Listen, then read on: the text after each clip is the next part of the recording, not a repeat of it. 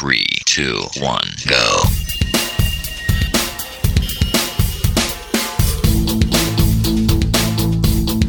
Enredando, la informática que se escucha.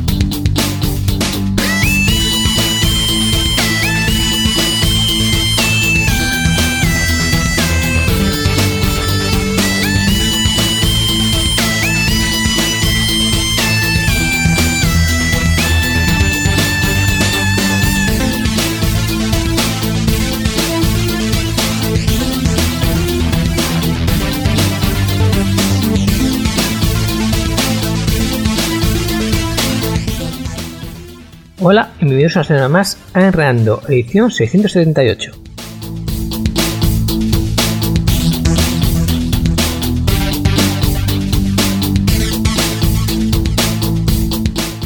Esta semana ha sido bastante movidita, tanto por, bueno, por las cosas que han pasado y por las cosas que han dejado de pasar. Os recuerdo que en la página web hay artículos. Hay uno sobre la seguridad de los sistemas operativos, que aclara bastantes cositas y rompe algún mito que otro, bueno, si tenéis eso claro, lo tenéis así, como ya grabado a fuego, pues avanzaréis bastante en lo que es la seguridad de vuestro equipo.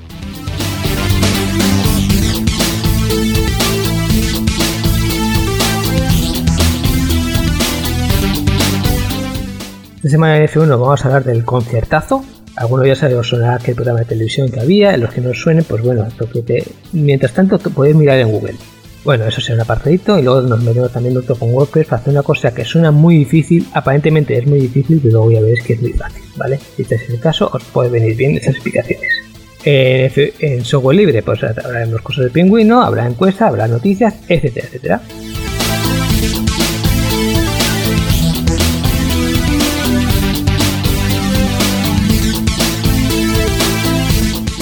Y recordamos la forma de contacto www.enredando.net, que la tenéis un poquito abandonadita la página, os echa de menos. Eh, correo electrónico oyentes.enredando.net y como siempre, pues después de esta zona, llegan las encuestas.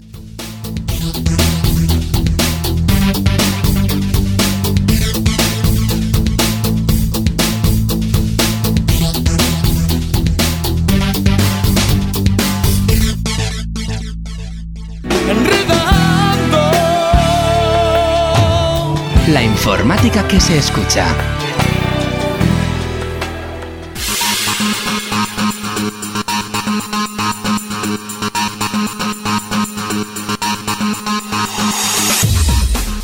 Y ya están aquí las encuestas en esta edición 668 de Enredando. Y esta semana hemos tenido además el Día del Orgullo Friki que se ha celebrado recientemente.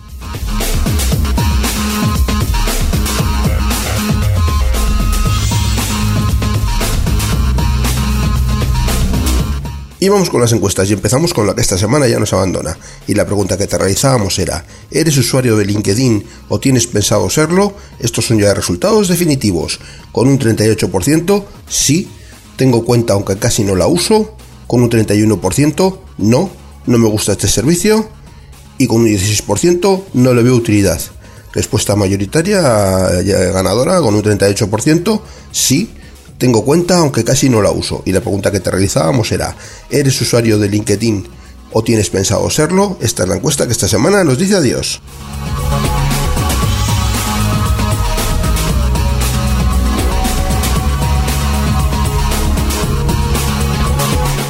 Y pasamos a la siguiente encuesta y esta es la pregunta. ¿Tienes pensado apuntarte a la plataforma musical Wego?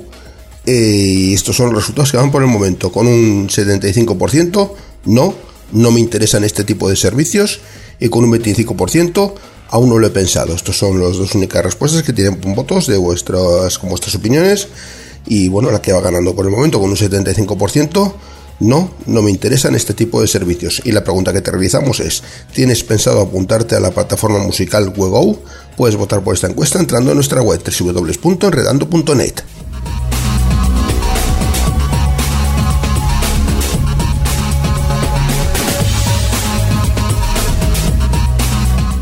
Y en la siguiente encuesta hablamos de WhatsApp, de la seguridad en WhatsApp y de esos mensajes que nos llegan de que van a hacer la cuenta, el WhatsApp, que nuestra cuenta la van a hacer de pago, o la van a eliminar si no mandamos a no sé cuántos, que son todos falsos, todos, son todos mentiras. Y relativo a esto, pues es la pregunta que te realizábamos. ¿Has reenviado el mensaje falso de WhatsApp para que no elimine tu cuenta? Estos son los resultados que van por el momento, con un 60% no, ya sé que es un mensaje falso, y con un 40% no me ha llegado el mensaje. Eh, estos son los únicos, eh, las únicas opciones que han tenido votos y la que va ganando por el momento con un 60% no, ya sé que es un mensaje falso. Y la pregunta que te realizamos es, ¿has reenviado el mensaje falso de WhatsApp para que no elimine tu cuenta? Puedes votar por esta encuesta entrando a nuestra web www.enredando.net.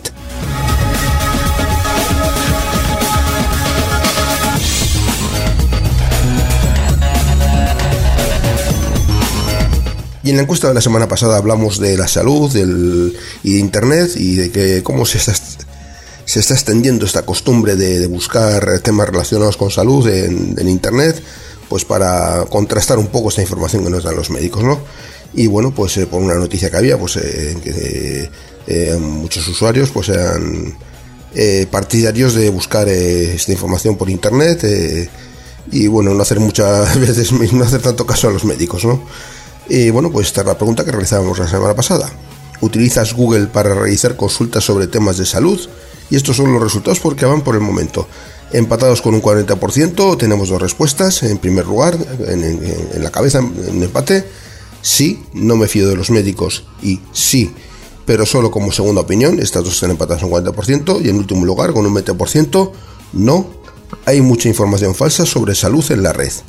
Esta es la última con un 20% de vuestras opiniones. Y las que van ganando ahora mismo están en empate, en cabeza, con un 40%. Sí, no me fío de los médicos y sí, pero solo como segunda opinión. Y la pregunta que te realizamos, que es la de la semana pasada, es la siguiente. ¿Utilizas Google para realizar consultas sobre temas de salud? Puedes votar por esta encuesta entrando en nuestra web www.enredando.net.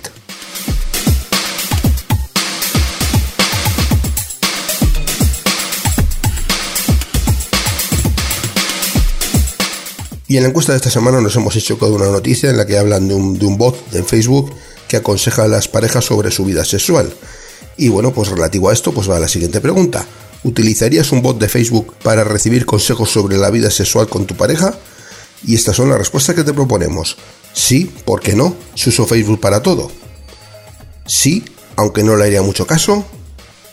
No, creo que hay mejores opciones. No, es algo muy íntimo. Y por último, no soy usuario de Facebook. Estas son las respuestas que te proponemos para la pregunta de esta semana, que es la siguiente. ¿Utilizarías un bot de Facebook para recibir consejos sobre la vida sexual con tu pareja?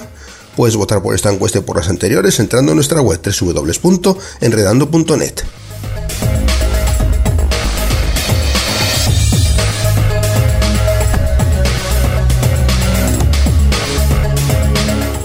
Y hasta aquí nuevamente Mortanauta que nos trae la sección de consultas F1.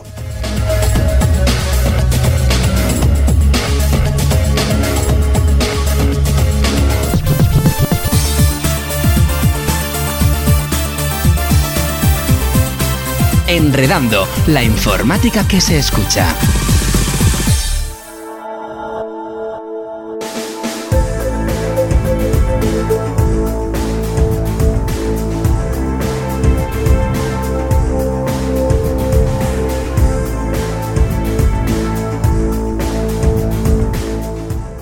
Programas de sonido hay cientos, hay cientos, bueno, cientos de miles. Está por una parte los que producen y los que graban, ¿no? Ya puede ser tanto por una parte tanto como por la otra, más o menos complicados.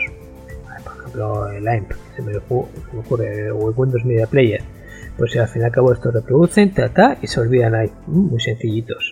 Pero luego hay también estos reproductores pues que puedes subir los bajos, puedes bajar no sé qué, ya puedes hacer las briguerías que la canción no suena igual. Pero claro, eso ya, eh, ya os digo, se puede quedar a forma sencilla o la forma más complicada. Si nos vamos a lo que es la edición de sonido, pues aquí ya te puedes imaginar lo que puede haber. Son auténticas salvajadas. Bueno, de hecho, la gente, los músicos profesionales, si habéis visto alguna vez en la tele, suelen tener varios monitores, ¿vale? Porque uno está trabajando sobre la canción, la otra está bajando los audios, no sé qué, no sé cuántos, y pueden tener tres monitores tranquilamente. Pero eso siempre es un producto ya terminado, que es lo que vamos. Es decir, a un guitarrista, tú le que tocar esta canción, te ve así el, la onda de audio y dice, bueno, eh, sí, ¿y esto qué, es? O sea, no, de las músicas es que funcionan por partituras. Ahora los padres pues estudian, mandan a sus hijos a estudiar chino, a estudiar cosas raras de esas. Pero en mi tiempo pues había algunos padres que, me imagino que también de épocas pasadas, mandaban a sus hijos a estudiar solfeo. Y solfeo, pues eh, aparte que nosotros no era el chiste soy guapo, éramos jóvenes inocentes y no daba para chistes buenos, ¿qué íbamos a hacer? Pues bien, ahí estudiaban a cómo escribir música, que es una cosa que siempre me ha dado un poquito de envidia, es decir, un sonido, pasarlo a un papel, eso ya es la leche. Y estos programas que os he comentado de edición de audio, pues sí, hacen virguerías. Entonces que cantan muy mal, pues parece que cantan muy bien. Todo lo que quieras. Pero no consiguen escribir música. ¿Vale? Entonces tenemos aquí un problema. ¿Cómo nosotros escribimos música? Bueno, sí, sí ha habido aplicaciones. Eh, lo que pasa es que no estoy metido en el mundo, en el mundillo, por lo cual igual se, me escapa alguna pero sí que he visto unas cuantas y bueno, pues estaba un poquito de grima por decirlo así, alegremente. Parecían del milenio pasado, no voy a decir del siglo por el milenio, que es igualmente válido y que más impresionante, porque es que parecía que, bueno, básicamente tienes los dibujos, ibas arrastrando, ¿vale? Lo que son las notas al pentagrama, y se quedaban así, tan tan felices. Eso eran ya, pues, los que están bastante bien. Los otros eran muy complicados de manejar, es decir, yo no he visto ninguno que sea sencillito y además útil. Entonces me ha llevado una pequeña alegría, aunque os digo que yo no soy músico, pero bueno, oye, uno tiene curiosidades en la vida. Y entonces he visto, me ha llevado una pequeña alegría, como os comentaba, porque sí que he visto uno que, oye, que es como debían ser las cosas. Primero porque permite varios instrumentos, que siempre viene bien, porque claro, eh, concierto para piano, no sé qué, no sé cuántos, que muy bien, pero no solamente toca el piano, el piano es el principal, pero luego también hay una flauta y no sé qué, hay no sé cuántos. Y aquí pues es que, claro, si tú arrastras uno, eh, no, no distingue los, instrumentos. O el vocalista, ¿vale? Pues aquí sí que lo permite. Este programa sí que lo permite. Lo podemos encontrar en musescore.com. No es una página especialmente difícil de acorrerse. Muse de musas, score de conseguir.com. Y entonces, bueno, y os digo que es sencillito de manejar. No, a ver, entre comillas, ¿vale? Lo primero que os recomendaría, ya os digo que yo no sé solfeo, pero tenéis que saber de esas cosas porque si no, os pasa como a mí, que me corchea una, un do de mi fácil, no distinguís ni para atrás, ¿vale? Entonces, ¿qué vais a hacer? Un poquito el tonto. Está en castellano, que siempre viene bien, por lo cual, pues yo os digo que os puede servir no solamente a escribir música, sino añadir diferentes instrumentos. Esto lo pueden haber mejorado, sí que es cierto, de añadir diferentes instrumentos, pues hay que acostumbrarse un poquito. Pero bueno, igual es que no lo he yo tampoco cómo hacerlo, pero eh, está bastante bien bajo. Eh. O sea, y luego una opción muy interesante también es que nos permite reproducir. Antes que pasaba que tú escribías la composición y luego te ibas al piano, al no sé qué, vale, para leerlo, o sea, das a un amigo para que lo ejecutase, se llama así, qué raro suena, ¿verdad? Ejecutar una obra. ¡Paj! ¡Paj! Parece que le pegado un tiro. Bueno, eh, le das a un amigo y entonces cuando oías la composición, no, aquí le das a, eh, a reproducir, que para eso tenemos ordenadores potentes, vamos, y ya te lo reproduce, con lo cual te haces una idea sobre la marcha de cómo que está quedando la cosa. Mm, sencillo, pero a la vez útil. Mm, me ha llevado una pequeña alegría. Ya digo que está en musescore.org. Tenéis versiones para todas las plataformas, Windows, eh, Mac, sí, y por aquí OS 10.7 más Intel. No sé, se me escapa si tiene alguna diferencia. Y luego también tiene para Linux. Y si sois de esos que os gusta probar la aplicación antes de instalarla, es decir, las versiones portables, pues también tenéis una versión portable muy baja para Windows que podéis ejecutar tranquilamente.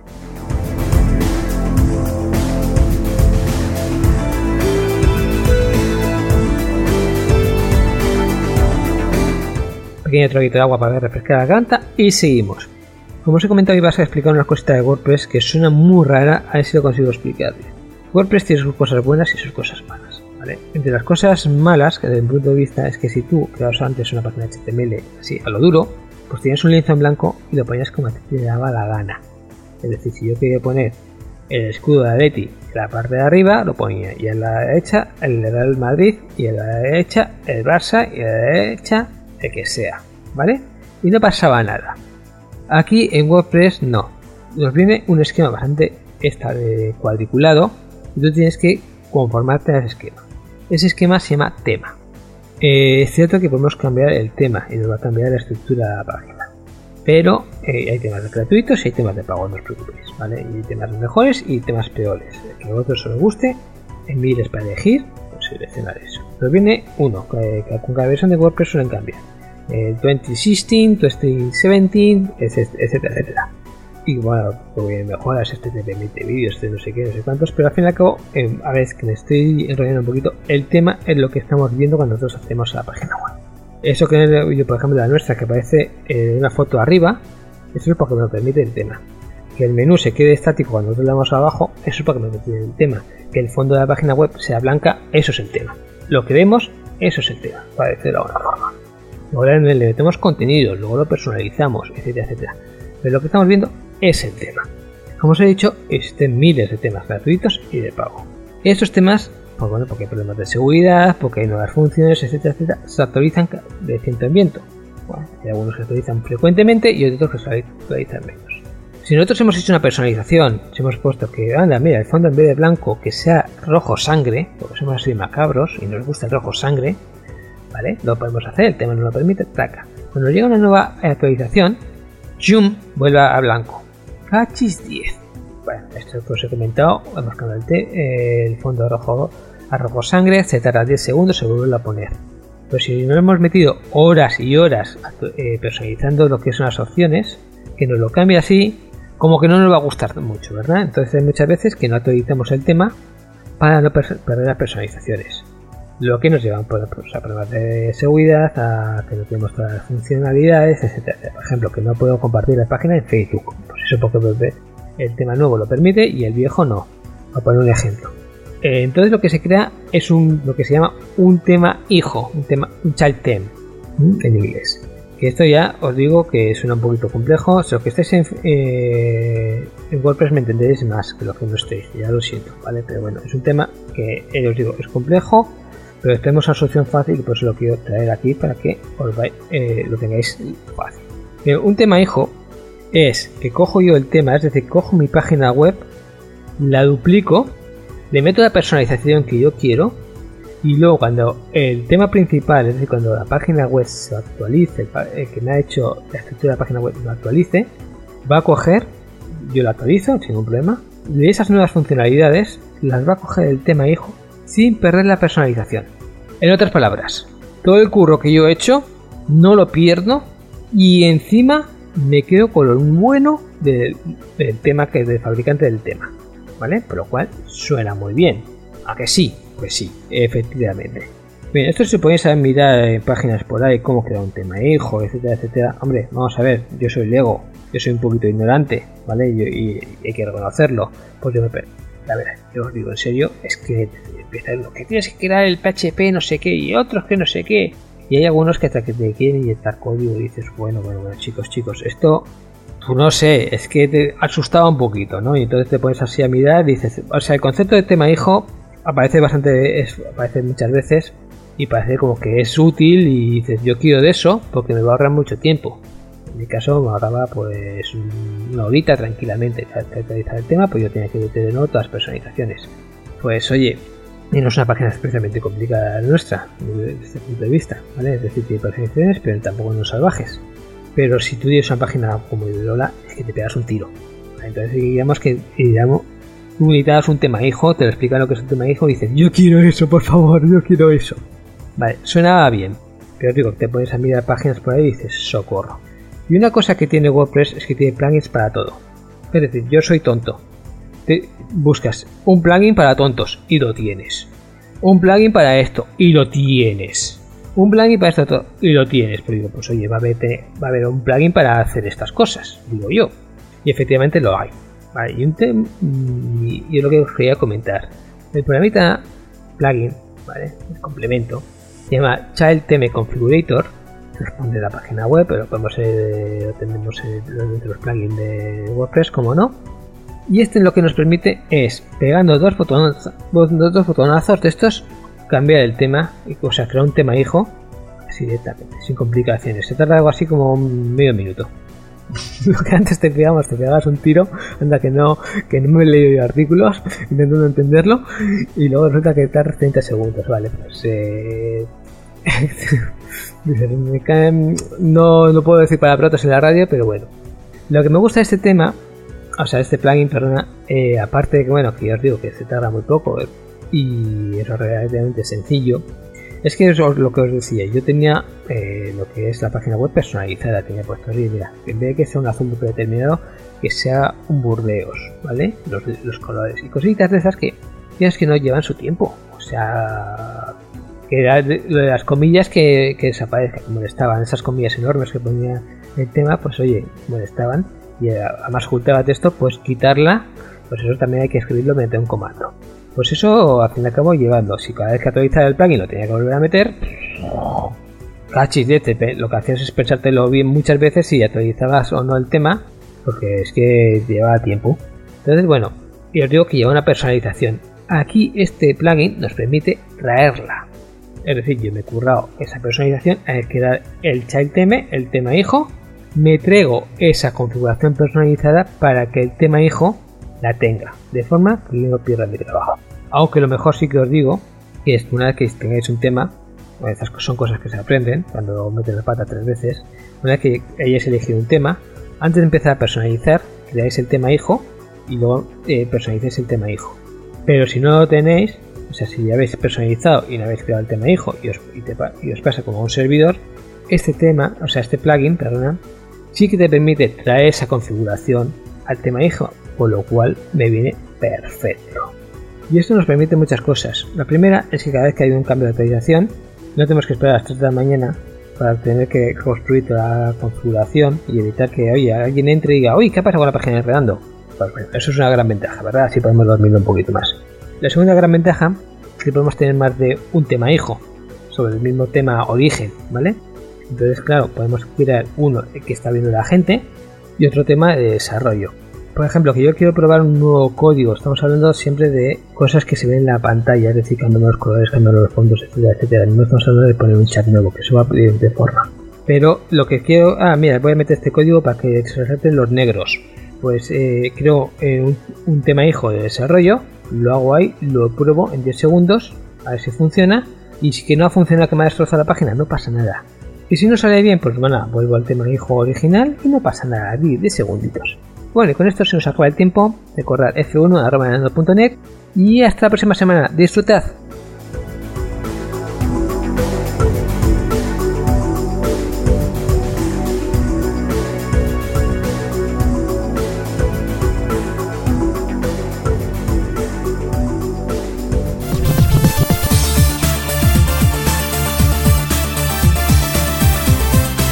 Enredando, la informática que se escucha. Euskad Digital, el sonido de la tecnología. Bienvenidos al Gato de Turing. Yo soy Aitor Brazaola. Y yo soy Iván Eguía. ¿Crees que a día de hoy los coches eléctricos son viables? Es decir, que la gente podría tener de manera normal un coche eléctrico para su uso diario. De hecho, la nube de Ors, en realidad, se cree que son un montón de objetos expulsados por los planetas anteriores pues, para que no lo sepan, Vaya de la última gira de... El Gato de Turing. Tu charla de actualidad científica y tecnológica. Escúchalo en Euska Digital los jueves y los domingos a las 7 de la tarde.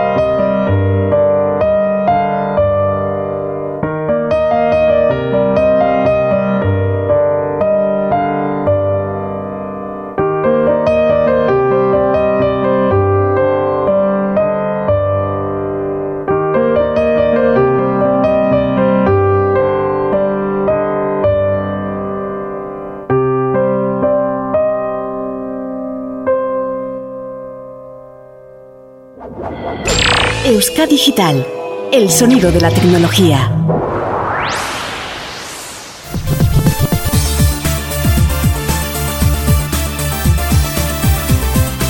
Enredando, la informática que se escucha.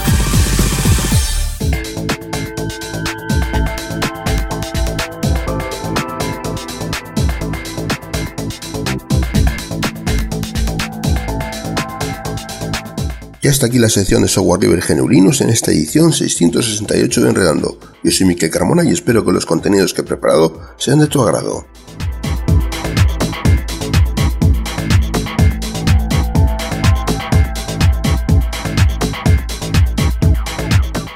Y en esta edición vamos a empezar hablando de una licencia, una licencia libre. No es la primera vez que hablamos de licencias libres, pero bueno, hemos hablado de la licencia GPL, de la licencia Apache, tenemos por ahí una licencia Apache, la licencia ABSD, tenemos varios, tipos de licencias libres mmm, con diferentes matices, todas son muy parecidas, pero bueno, tienen diferentes matices unas y otras.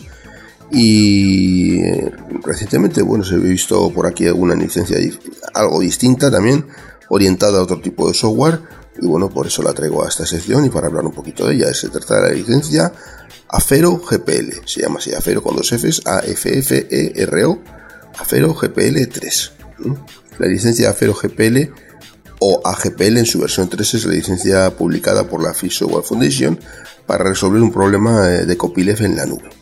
Se basa en la GPL versión 3, es una de las más utilizadas dentro del mundo Linux, GNU Linux, y por tanto comparte pues, las características originales de, la licencia eh, GPL versión 2 eh, con el copyleft fuerte, así como los nuevos elementos de la GPL versión 3. Eh, bueno, pues el tema de, las patentes, antipactos antipatentes, de software, anti-DRM y, bueno, ese tipo de cosas, ¿no? la AGPL versión 3 se diferencia de la AGPL versión 3 porque su cláusula 13 que se llama Remote Network Interaction, es decir, interacción remota vía una red, vía red. La necesidad de esta cláusula surge de una característica del copyleft que la GPL, eh, bueno, que, en combinación con la evolución de las tecnologías y la prestación de servicios de software, el software en el servicio en la nube, ¿no? Eh, mediante lo que se llama inicialmente aplicación service eh, o ASP, aplicación service provides. Ahora los llamaremos también como software como servicio en la nube, como he comentado ya. El efecto copyleft de la licencia GPL se activa en el momento eh, de, la, distribución física o tangible de software a un, tercero. En ese momento eh, que distribuye un programa bajo GPL, bajo GPL, así como las obras derivadas de él, debe hacerlo bajo la misma licencia y asegurar que el destinatario del software tenga acceso al código fuente para poder disfrutar de las libertades concedidas por la licencia GPL. Pero si nunca se distribuye el software original o derivado a terceros porque se aloja en un servidor web, y los usuarios acceden a él mediante conexión remota, entonces el, copyleft no se activa y los usuarios no tienen derecho a recibir el software bajo la GPL. Es decir, si alguien utiliza y mejora un software GPL para proporcionar servicios de software en modo SaaS, no está obligado a comunicar el software eh, junto con, con su código fuente a estos usuarios. Eh, ya desde el 2002 el proyecto Afero eh, había agregado una cláusula especial a la GPL versión 2 para lidiar con este problema y asegurar que los usuarios de software del proyecto, un sistema de colaboración eh, en red, pudieran tener acceso al código fuente. Lo hicieron mediante el truquito de agregar un botón de descargar fuentes en el interfaz de usuario y la licencia y bueno y prohibir la eliminación de esta funcionalidad. Esta licencia pues fue utilizada por CBCRM por ejemplo. A la hora de redactar la nueva versión de GPL, eh, se pensaba originalmente que debía incluir una cláusula para este tipo, de este tipo para resolver este problema, eh, visto desde la perspectiva de la Free Software Foundation, cuyos objetivos son asegurar y mantener la libertad del software. No obstante, después de los primeros borradores de la versión 3 y muchas discusiones en la comunidad, la Free Software Foundation decidió no incluir esta cláusula en la GPL versión 3 y crear la Aferro GPL3 así como licencia complementaria y a esta versión de la GPL versión 3 pues es otra licencia más que la complementa. Eh, la redacción actual del primer eh, apartado de la cláusula 13 de la nube eh, pues dice no, no, no, voy a, leer este párrafo en inglés dice que, bueno, mm, no obstante cualquier otra disposición de esa licencia, si se modifica el programa, esa es la versión traducida de este artículo, no 13. No obstante, cualquier otra disposición de esta licencia, si se modifica el programa, la versión modificada debe ofrecer de manera prominente a todos los usuarios que interactúen con él de, forma remota o a través de una red de ordenadores. Si su versión soporta esta iteración, la oportunidad de recibir el código fuente correspondiente de esta versión, proporcionando el acceso a dicho código fuente correspondiente desde un servidor de red de forma gratuita, a través de un medio estándar o habitual para facilitar la descarga del software. Este código fuente correspondiente deberá incluir el código fuente correspondiente de cualquier obra cubierta por la versión 3 de la licencia pública general GNU que se incorpora con el software distribuido, de conformidad con el, con el párrafo siguiente. Eh, asimismo, la licencia eh, agrega un párrafo para asegurar la compatibilidad inversa con la GPL versión 3. ¿Mm? Bueno, pues eh, este, esta, este, esta licencia, Aferro, Aferro, GPL, Afero, Afero, es Afero. Pone Aferro por aquí, pero es Afero, con dos Fs y una R solo. Eh, GPL versión 3, pues se trata precisamente de eso, de que software libre siga siendo libre, aunque esté ejecutándose en la nube, y tengamos las mismas libertades eh, para poder eh, utilizarlo que, el software que, que, que, cargamos y que ejecutamos en nuestro ordenador de forma local. Y bueno, pues eh, sobre esta licencia hay una información muy interesante en la Wikipedia y la página la voy a nombrar ahora mismo es es.wikipedia.org barra wiki barra gnu-aferro bajo general bajo public bajo licencia es una edición muy larga y por supuesto ver las notas del programa para que con un simple clic en la página de Enredando poder acceder a esta información de la Wikipedia, porque la es un poquito larga, sí, la verdad. Tiene todas las palabras, no, no, lleva contracción, lo GPL no la, no la han comprimido, sino que han puesto General Public License eh, en, largo. Entonces, pues, para que sea más fácil, pues vamos a poner el enlace como siempre hacemos en el resumen del programa en la página de Enredando.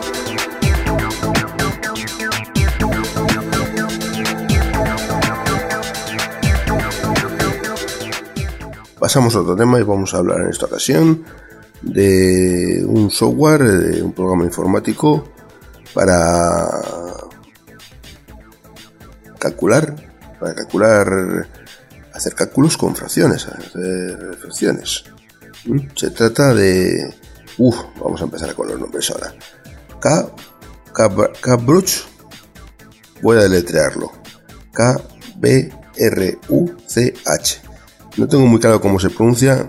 Voy a ver si alguien me puede ayudar a ver cómo se pronuncia esto. ¿Me, puedes decir cómo se pronuncia esto? Kate Brook. Kate Brook. Bueno, en inglés se pronuncia así, Brook. Bueno, pues Brook. Yo lo del K no me sale, ¿no? lo siento, no me sale natural. Eh, en cualquier caso, eh, se trata de un programa informático para el entorno de ventanas KDE cuyas funciones permiten pues eso, practicar cálculos con fracciones. Pertenece al paquete educativo KDE Edu y se distribuye bajo la licencia pública GPL, la, GPL, famosa GPL. Acabamos de hablar de, licencias libres, pero bueno, este se distribuye bajo la licencia GPL. El programa eh, suministra diferentes ejercicios para calcular fracciones, como factorizaciones, conversiones y comparaciones, comprobando las entradas del usuario y haciéndole indicaciones. Está programado en C++ con un conjunto de herramientas Qt y bueno, pues suele estar incluido en la, la paquetería de la mayoría de distribuciones genuinos al estar incluido en este otro eh, metapaquete, digamos, educativo KDE que se compone de multitud de pequeños programas pues orientados al, entorno de la educación. Eh, proporciona diferentes ejercicios para obtener su propósito y el usuario puede elegir el modo en el que desee trabajar, ya sea en estilo libre o en aprendizaje con los que quiere practicar el cálculo con fracciones. El programa comprueba la entrada del usuario y proporciona comentarios sobre ella. Para resolver cada una de las tareas, el usuario tiene que resolver estas tareas pues eh, introduciendo el valor correcto para el numerador y el denominador. El programa chequea eh, que se ha introducido correctamente y da el resultado. La generación de cada una de las tareas puede ser ajustado por diferentes parámetros. El usuario puede decidir si desea resolver las tareas con suma, resta o multiplicación y división. Es posible introducir números o ratios y el máximo para común eh, denominador y las estadísticas se muestran al usuario bueno, eh, Cabrach es muy compacto y su concepto central es el de un generador de tareas y un sistema de ayuda en línea mm, que proporciona ayuda contextual en todas las, las situaciones. Además de realizar el cálculo con fracciones, también nos hace porcentajes. Para ello se ofrecen tres tipos diferentes de, ejercicios. Aritmética, en este ejercicio tenemos que resolver una operación con fracciones, se debe introducir el numerador y el denominador y en este caso este es el ejercicio principal. Eh, comparación, en este ejercicio se tiene que comparar el valor de dos fracciones dadas utilizando los símbolos de mayor que, menor que o igual. Conversión, en este ejercicio eh, se debe convertir un número dado en una fracción, números mixtos, en el que debemos convertir un número mixto eh, en una fracción impropia o viceversa, factorización, en el que se debe factorizar un número dado en sus factores primos, y porcentaje, que bueno, pues este ejercicio debemos calcular porcentajes.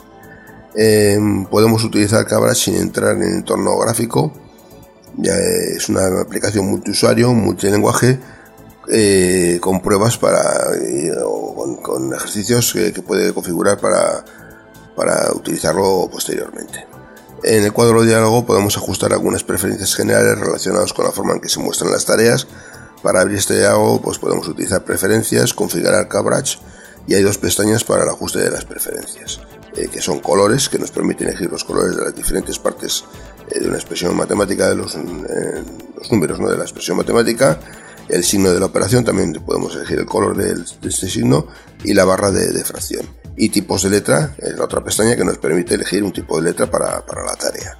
Si salimos de Cabra se guardan esas preferencias que serán restauradas la próxima vez que iniciemos la, aplicación. Eh, bueno, pues sobre este software que se llama. ¿Cómo has dicho que se llamaba? Espérate, voy a pedirlo otra vez que me vuelva a ayudar. Eh, ¿Cómo se llamaba? Kate Brook. Pues Kate Brook. Eh, bueno, hay una información muy interesante en la Wikipedia y voy a dar la dirección. Y la dirección es es.wikipedia.org barra wiki barra Kate Brook, que es K-B-R-U-C-H. Y este es lo que tenía que comentar sobre este software eh, que está pensado pues para practicar cálculos con fracciones.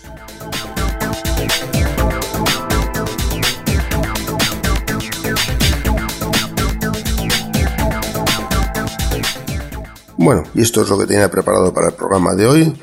Eh, simplemente me queda recordar que tenéis a vuestra disposición una dirección de correo electrónico para cualquier consulta, sugerencia, opinión que queráis dar y la dirección es sl.enredando.net. También están los foros de la página de Enredando, pues también hay un foro de software libre en el que podéis eh, opinar y poner cualquier comentario que, que creáis oportuno y bueno, simplemente eh, ya finalizamos esta sección y ya vuelve Mortanauta que nos trae la sección de las noticias.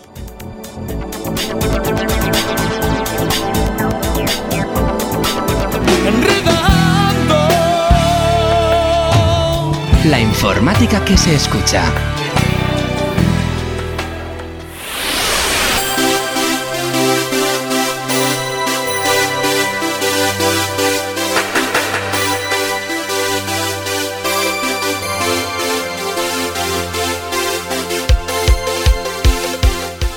Bien, llegamos a noticias y vamos a abrir con una, digamos, un bloque de servicio público. Queda muy siempre mucho.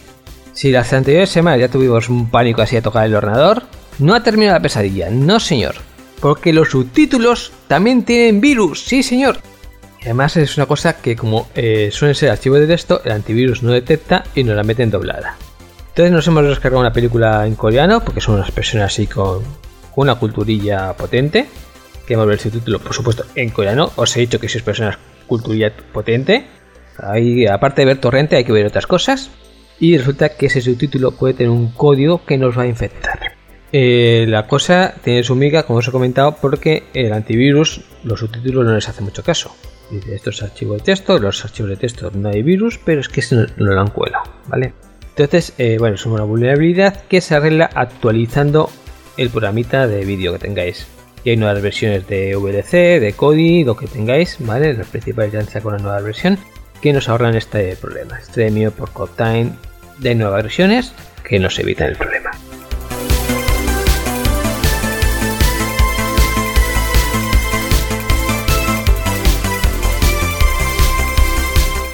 Cuando todavía el mundo no ha despertado de la pesadilla del WannaCry o WannaCreep, que los he visto de dos formas, pues mira, hay uno rulando y es bastante peor. Bueno, ya sabéis que la historia vino de que unos hackers llamados Shadowbroker probaron unos exploits, unos fallos de seguridad de la NSA, el Servicio de Inteligencia de Estados Unidos. Bueno, uno de los servicios de inteligencia de los Estados Unidos. Y aquí el WannaCry pues utiliza parte de esas vulnerabilidades, en concreto una que se llama Double Pulsar, para montar la que montó. El caso es que hay ahora uno, otro virus ET, que se llama Eternal Rocks, que utiliza 7. En concreto, el Eternal Blue, Double Pulsar, Eternal Champion, Eternal Romance, Eternal Synergy, Touch y SM Touch. Vale, me vais a decir, con estos nombres, ¿qué me quieres decir? Bueno, que el WannaCry utiliza uno y este utiliza ese mismo y 6 más, por lo cual mmm, da un poquito miedo. Aparte, es un poquito, lo han hecho con mala intención. Porque el WannaCry cuando los instalaba, pues nos aparecía la pantallita, nos llevamos las manos a la cabeza e intentaba buscar soluciones. Este no, este es un poquito más retorcido. Primero nos, infecta. Y a través del, digamos, un navegador Tor, de la Dark Web, descarga unos complementos y se queda ahí latente, esperando 24 horas. Y al día siguiente es cuando contacta con unos servidores ocultos, ¿vale? Llama a su, a su jefe, por decirlo de una forma, y es cuando empieza la infección. Eso, eso nos da digamos, 24 horas de que estamos infectados, pero no lo sabemos. Un poquito como la gripe, ¿vale? Estamos enfermos, pero no lo sabemos, por lo cual no podemos aplicar y nos entra el virus hasta el fondo. Están trabajando en ello. Ya está detectado, está eso, ¿vale? Pero lo que os comentaba anteriormente, descargar las actualizaciones, no pinchéis en cosas que no conocéis, tened un poquito cuidado, ¿vale? Hasta, por lo menos hasta que los antivirus se pongan en marcha y este es un bicho muy malo, por lo cual pueden tardar un poquito tenerlo en cuenta.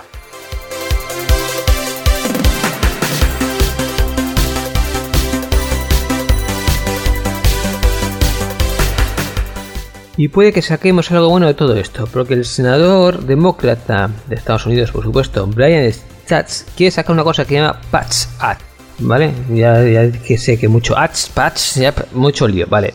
El caso es que quiere sacar una ley por la que obliga a los servicios secretos, NSA, FBI, todas esas cosas que se detectan un, eh, digamos, un fallo de seguridad en una aplicación, como el caso de Windows, oye, pues que no se lo guarden para ellos solitos, así para que hagan sus cositas, sino que se lo digan al fabricante y el fabricante pueda sacar un parche. De esta forma, pues hubiésemos evitado todo este jaleo, porque además es que se lo han robado a un servicio de inteligencia, ¿vale? No simplemente es que le han descubierto y se lo han callado, sino que además que no lo han guardado bien, por lo cual la que ha montado ha sido gorda. Entonces, para evitar eso, quiere sacar esta ley que, oye, tú lo detectas, tú lo avisas, se soluciona y así podemos estar todos más tranquilos. Eh, no es el primer caso que nos encontramos porque también se les ha descubierto que tenían acceso a la NSA y todas esas cosas al switch y que esto vais a decir, ¿y eso el switch qué es? Bueno, el switch es, un código interbancario, código switch, que se utiliza para transacciones bancarias. Es decir, yo envío una transferencia a mi primo en Badajoz y eso se hace a través del código switch. Pues bueno, la NSA eh, tiene acceso a esos códigos de la forma, pues a través de un fallo de seguridad, que se supone que es muy seguro el código switch, pero bueno, todo este mundo tiene sus problemas y estos encontraron un problema y también se lo han robado. Por lo cual estamos viendo que aquí hay unos problemas bastante gorrillos a ese aspecto y que bueno, pues eh, esta ley intenta buscar solución. Ahora bien, que salga adelante o no, eso es otro cantar, ¿vale? Pero bueno, que esté la ley puesta sobre la mesa ya es buena cosa, por lo menos yo lo considero así.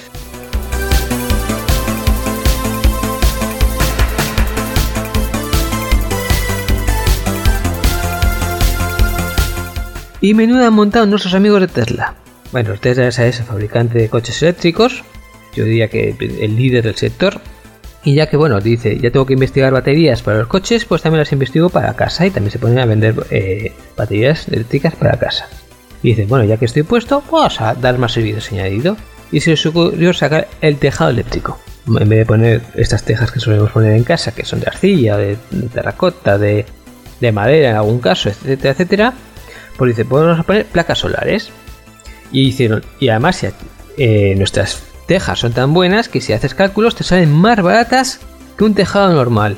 Y te ponen una calculadora para que te demostrase. Vale, aquí incluye eh, obviamente subvenciones, y ahorro energético.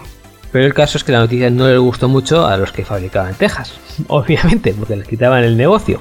Ahora los dejaban en la calle, de repente te viene un tío y dice, eh, que todo lo que, el tejado normal cuesta 5 y mi tejado super moderno cuesta 3, Y, el que vende los tejados normales dice, me han arruinado el negocio, un poquito como los taxistas y Uber. Pues entonces dijeron, vamos a examinar esos cálculos. Y pues encontraron que Tesla había inflado un poquito los precios de los tejados normales. Bueno, según su opinión. Tesla dice que no, otros dicen que sí, etcétera, etcétera. Bueno, el caso es que hay un debate bastante gordillo al respecto. Eh, y me vais a decir, pues bueno, lo que hay que buscar en estos casos es buscar un tercero, ¿vale? Que nos diga si eso está así, si están inflados o no están inflados.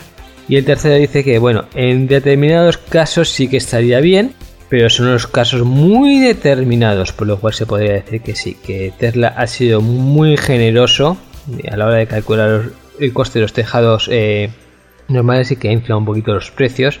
Y en cambio, a la hora de calcular los suyos, pues eh, ha sido muy. Que sabe muy barato lo suyo y los otros muy caros, cuando en verdad, en principio, no debe, no tiene por qué ser así. Y aparte, siguiendo con Tesla, pues también ha sacado un camión eléctrico. Ya directamente los coches no. Un camión de estos, pero no un camioncillo de estos de barrio que. No, no, un trailer, ¿eh? O sea, un camión de estos americanos, como les gusta a los americanos, grande, enorme. Pues también lo ha sacado eléctrico. Eh, momentos prototipo, no lo van a vender, pero bueno, sí que es un diseño de concepto porque bastante interesante y a ver cómo termina.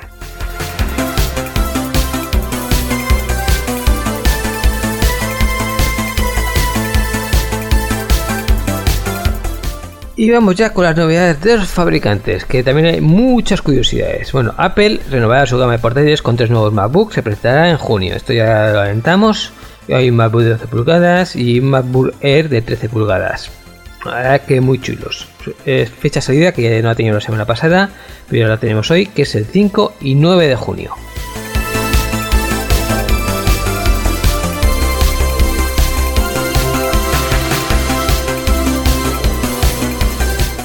Telegram se moderniza, incluye mensajes de vídeo, vistas rápidas de páginas web y pagos mediante bots. Bueno, ya sabéis que Telegram, una de las cosas que tiene que ahora está empezando a copiar el resto de los, fabricantes, ¿vale? Twitter por ejemplo, son los bots, es decir, pequeñas aplicaciones que son como si nosotros le enviamos un mensaje e interactúan con nosotros.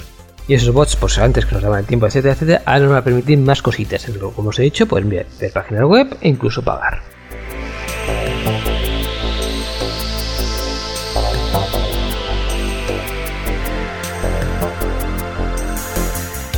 Y esto de los bots, pues mira, puede ser hasta curioso poder llamarlo de alguna forma. Hay un fabricante, Lovely, de juguetes íntimos, que ha dicho, bueno, esto de los bots me gusta, y ha creado un bot en Facebook para aconsejarnos sobre nuestra vida íntima con nuestra pareja.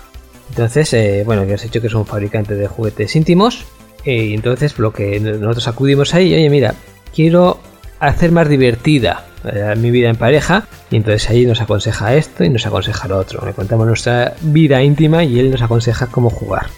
No sé si es curioso, dejémoslo ahí. Y sobre eso va la encuesta de la semana, a ver si os parece razonable, por llamarlo de una forma, que le contemos nuestras intimidades a un robot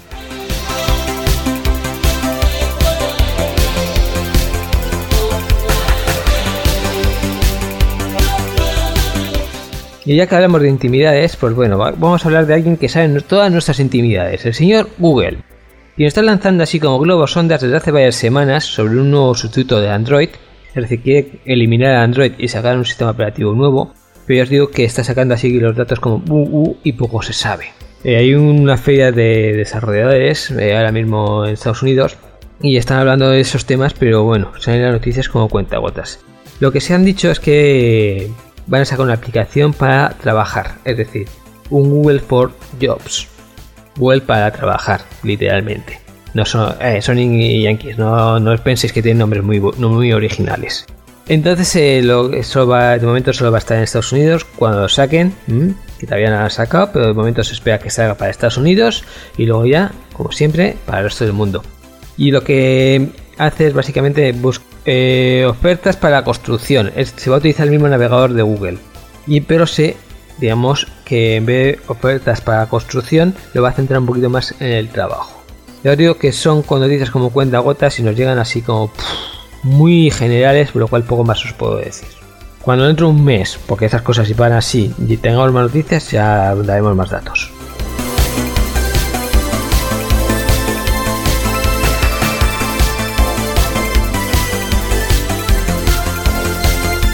Como por ejemplo Microsoft, que tampoco está quieto. Ya os comentamos que iba a sacar unos Surface, ya los ha sacado.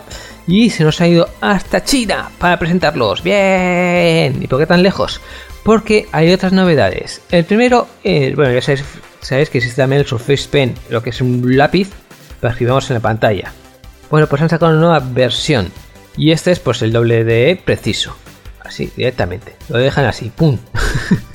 También cuesta un ojo de la cara, pero eh, bueno, pues sí, es mucho más preciso que el otro. Podemos dibujar mejor. También presenta las HoloLens, que son unas gafas de realidad virtual. Bueno, las presentó en diciembre de 2016, pero como un ordenador holográfico sin cables. No me digas que el nombre no es genial. Bueno, eh, las han presentado, pero ahora las han mejorado. ¿En qué? Bueno, han metido un chip nuevo. Ya podemos, por ejemplo, ver eh, vídeos 4K. Unas gafas, pues, bastante potente. Pero lo que iba es que han sacado el Windows 10 China Government Edition, así tal cual como se queda el cuerpo. Que Microsoft colabore con los gobiernos para hacer sacar eh, Windows especiales no es tan extraño. Por ejemplo, recuerdo que aquí en España el CNI no quería instalar Windows porque decía que no sabía lo que había detrás y que no se la podía jugar. Y Microsoft le dio acceso al código, es decir, pudo ver las tripas de Windows, cosa que está súper prohibida hasta ese momento, pero bueno, como excepción les permitió el Pentágono pues, también utiliza Windows 95, pero son Windows 95 preparados. Por eso también tiene algunos problemas de seguridad, porque son sistemas operativos muy antiguos, pero cuando están manejando una bomba nuclear no puede estar cambiando el sistema operativo cada dos días. Entonces también, bueno, no es tan extraño. La cuestión es que, leo literalmente su nota de prensa, el gobierno chino tiene los más altos estándares para seguridad. La herramienta que ellos eligen utilizar para productividad y creatividad deben cumplir con los niveles más altos de calidad. Es decir, que según la misma Microsoft, este Windows 10 China Government Edition es el Windows 10 más seguro que existe. Pero no parece que esas mejoras que incluye Windows 10 China Government Edition no se van a trasladar a nuestra parte, es decir, que el de ellos va a seguir siendo más seguro que el nuestro. Se queda así un poquito tal. Y además tiene otra mejora muy importante que es que no incluye el OneDrive. Esa aplicación que es en el Windows 10 se nos queda así para que utilicemos el disco duro de de Microsoft virtual, ¿vale? El disco de la nube. Bueno, eso han dicho los chinos que metan tijera a eso y ya nos cuentan, me imagino, cosas más que no nos cuentan, pero que dan muchas ganas de la verdad que descargárselo. Y para terminar, comentar que Dubai ha estrenado un robot policía, además de fabricación española. Tiene batería de 8, de 8 horas, por lo cual si corre más de 8 horas, ya el hombre se queda picho y te escapas. Pero bueno, tampoco es terminado, hay que claro, es mucho más torpe, más pequeñito, pero muy simpático, eso sí.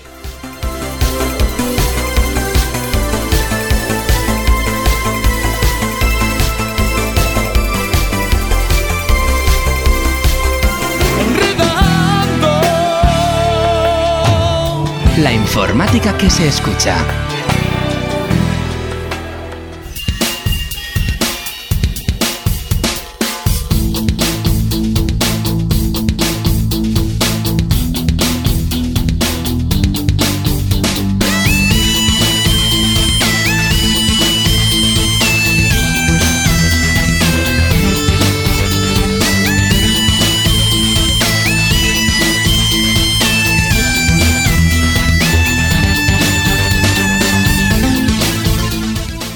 Bueno, pues este enredando ya va tocando su fin.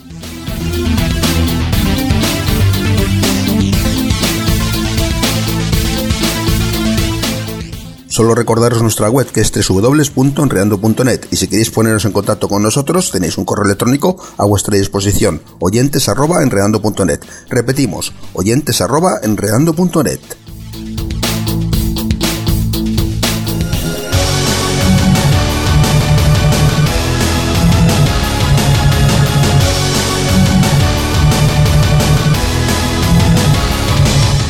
Y para poner el punto final lo hacemos como cada semana con un track, que son estas músicas que concursan en las distintas partes informáticas.